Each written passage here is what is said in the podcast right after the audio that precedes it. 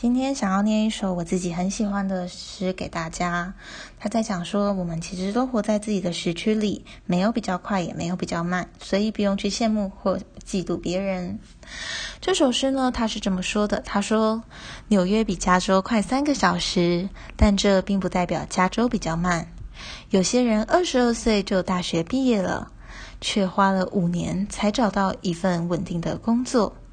有些人可能二十五岁成为 CEO，但却在五十岁就死掉；有些人可能在五十岁才当上 CEO，却活到九十岁；有些人已经结了婚，还有小孩；其他人可能还单身。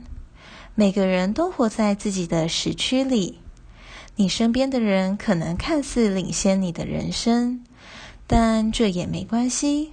有些人可能同时也看似落后你的人生。每个人都在自己的时区里用自己的速度奔跑，不用羡慕或是模仿他们。他们在他们的时区，你在你的时区。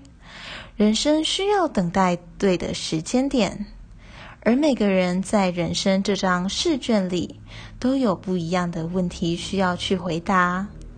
所以放轻松，你没有落后，你没有领先，在命运为你安排的属于自己的时区里，一切都准时。